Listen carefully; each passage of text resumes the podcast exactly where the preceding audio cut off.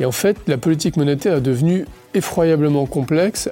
Si ça marche, c'est potentiellement un changement de paradigme, un changement pour l'économie, pour la politique et même pour la civilisation. C'est le résultat d'un siècle entier de propagande. Quelques inconnus ont révolutionné la manière dont on transfère la valeur sans demander l'avis des gouvernants. Où on est dans un système complètement délirant, où la monnaie ne repose sur rien, elle est complètement factice. C'est la monnaie fiat. Et Bitcoin change tout ça. le Crypto Daily. Mon nom est Benjamin Cohen. Et vous êtes bien sur le Crypto Daily le podcast qui traite de l'actualité crypto, NFT et métaverse. Dans vos oreilles, chaque jour, du lundi au vendredi.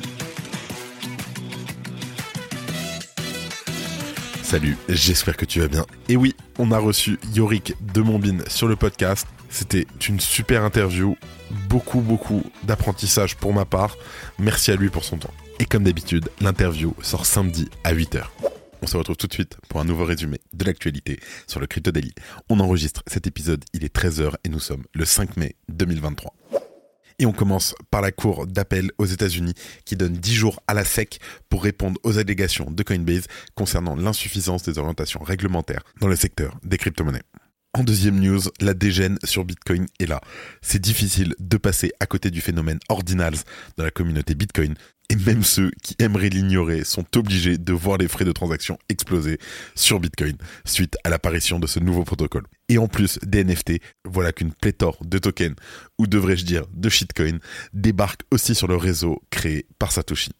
Et pour terminer, on reste dans cette bulle un peu de memecoin et shitcoin.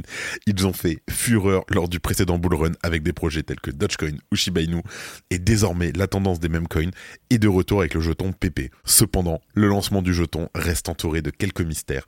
On t'explique tout. Mais avant tout ça, et comme d'habitude, le coin du marché. Here comes the money. Here we go. Le Bitcoin est à moins 1% à 29 100 dollars et l'Ether moins 0,5% à 1900 dollars. Let's go, on passe aux news, on est pressé. Et on commence par la SEC, la cour d'appel qui donne 10 jours pour répondre aux préoccupations réglementaires de Coinbase. Je t'explique. La SEC des États-Unis a reçu l'ordre de la cour d'appel du troisième circuit de répondre à la plainte de la plateforme d'échange de crypto-monnaie Coinbase concernant l'application des lois sur les valeurs mobilières aux actifs numériques. Le dépôt de la cour stipule que la SEC doit soumettre sa réponse dans un délai de 10 jours après quoi Coinbase dispose de 7 jours pour déposer une contre-réponse. Coinbase, de son côté, soutient que la SEC ne fournit pas de conseils réglementaires suffisants pour les entreprises américaines opérant dans le secteur crypto. L'exchange insiste sur le fait que la commission devrait au moins préciser comment les exigences traditionnelles en matière de valeur mobilière devraient être adaptées aux actifs numériques. Cet argument découle d'une pétition de 2022 dans laquelle Coinbase demandait l'élaboration des règles formelles dans le secteur des actifs numériques. Une pétition qui n'a pas encore reçu de réponse de la part de la SEC. Le délai de 10 jours imposé par la Cour concerne l'obligation de la SEC de fournir une base légale pour son absence de réponse à la pétition. On se rappelle aussi que les efforts de Coinbase pour obtenir des éclaircissements de la part de la SEC interviennent à la suite de l'annonce par l'organisme de réglementation en mars qu'il prévoyait de poursuivre l'exchange pour des allégations d'offres de produits de titres non enregistrés. En poussant pour des réglementations plus clair, Coinbase cherche également à lancer une frappe préventive contre d'éventuelles actions en justice de la part de la SEC. L'issue de cette affaire pourrait avoir des implications significatives pour l'ensemble de l'industrie de la crypto, car elle pourrait tout simplement créer un précédent pour la manière dont les actifs numériques sont traités en vertu des lois américaines sur les valeurs mobilières. Ainsi, les réponses à venir de la SEC et de Coinbase seront suivies de très près par les parties prenantes du secteur. Si tu aimes le daily, une note et un commentaire nous aident énormément. Aussi, si tu ne veux rien rater de l'actualité, abonne-toi. Et en deuxième news, on parle des ordinals et des nouveaux BRC20. Les shitcoins débarquent sur Bitcoin. Je t'explique.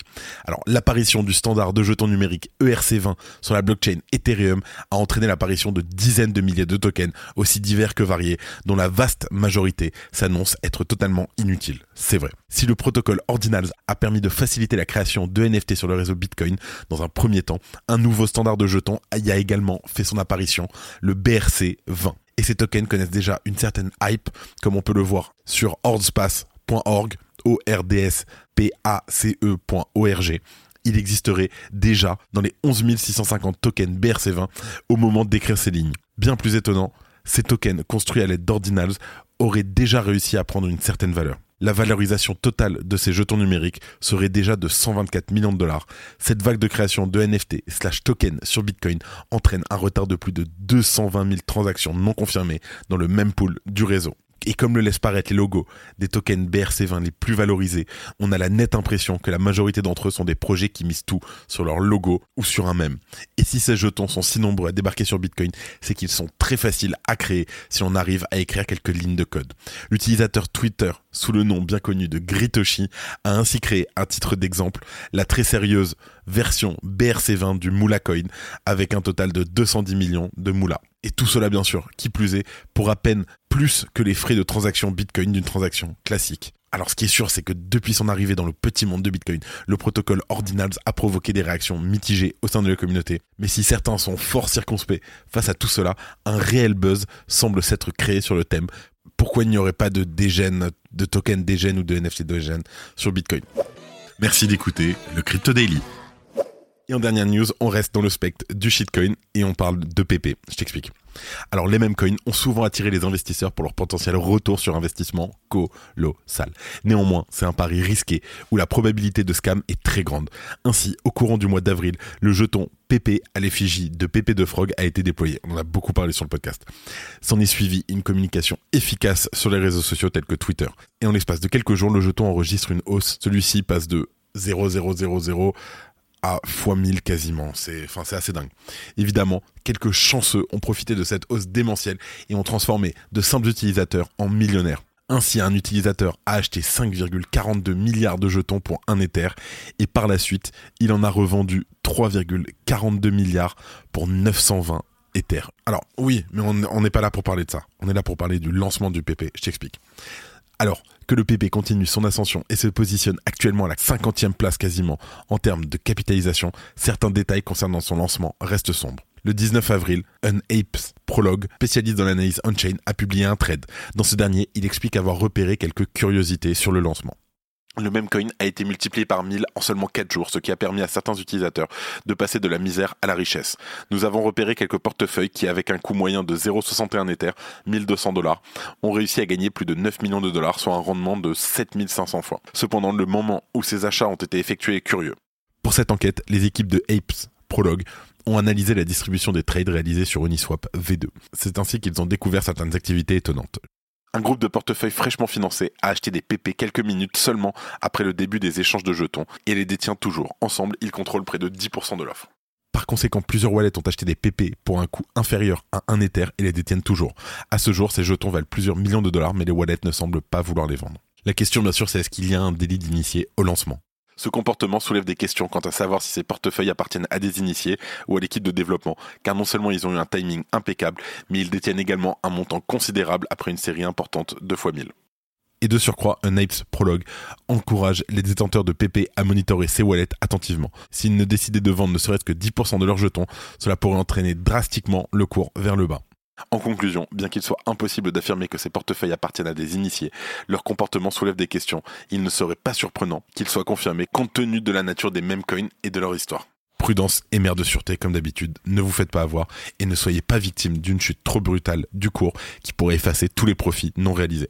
En parallèle, certains utilisateurs ont réussi à effectuer des profits faramineux grâce à ce nouveau meme coin, mais c'est pas parce qu'ils ont réussi qu'on peut y arriver. C'est probablement trop tard. Pas de conseil en investissement, mais faites Et pour terminer les actualités en bref avec notre partenaire Bean Crypto. À peine lancé, Curve Finance de déployer à nouveau le code de son stablecoin CRV USD en réponse à une erreur dans le script de déploiement. L'équipe a identifié un problème dans le déploiement initial qui empêcherait les détenteurs de tokens VE CRV de gagner des récompenses des pools de liquidité contenant le nouveau stablecoin CRV USD.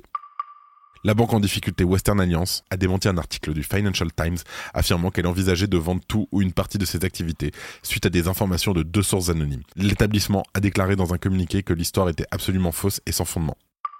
Le DEX SushiSwap a lancé de nouveaux protocoles de liquidité sur 13 réseaux, facilitant le trading entre ces derniers. Les pools de liquidité concentrés seront disponibles sur les chaînes populaires telles qu'Ethereum, Arbitrum, Polygon, la BSC et Avalanche.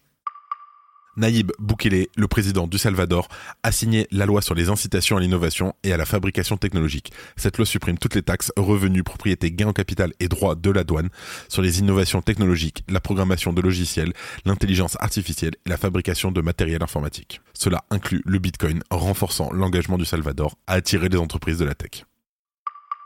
Coinbase a enregistré une hausse de 22% de son chiffre d'affaires au premier trimestre grâce à des mesures de réduction des coûts et une augmentation des revenus, des abonnements et services. Les législateurs de Caroline du Nord ont adopté un projet de loi interdisant les paiements en CBDC et empêchant l'État de participer au test. La Floride a récemment adopté des législations anti-CBDC similaires. Le sénateur du Texas, Ted Cruz, souhaite aller plus loin et propose une législation visant à interdire le développement d'un dollar numérique. Merci d'avoir écouté le Crypto Daily. Abonne-toi pour ne rien manquer de l'actualité crypto, NFT et métaverse. Et retrouve-nous sur Twitter et LinkedIn pour plus d'actualités exclusives. Comme chaque semaine qui se termine, je tiens à remercier une nouvelle fois toute l'équipe du Crypto Daily. Merci à Quentin, Simon, Gabriel, Oscar et Arthur. Il n'y aura pas d'épisode lundi, c'est férié, on prend un petit week-end tranquille, mais on se dit à mardi. Bon week-end C'était Benjamin pour le Crypto Daily. Merci et à très vite.